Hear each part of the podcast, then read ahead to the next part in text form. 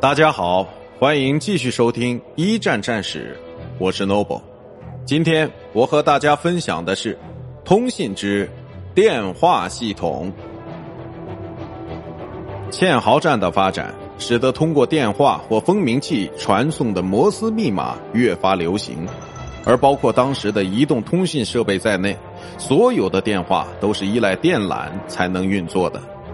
有线电话虽然方便，但缺点也很明显。即使电话线埋在战场地面一米以下，还是很容易被敌军的火力切断。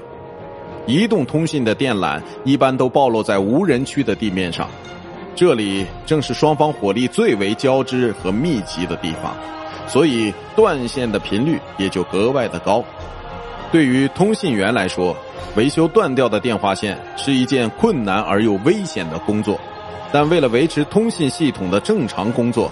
他们也没有别的选择。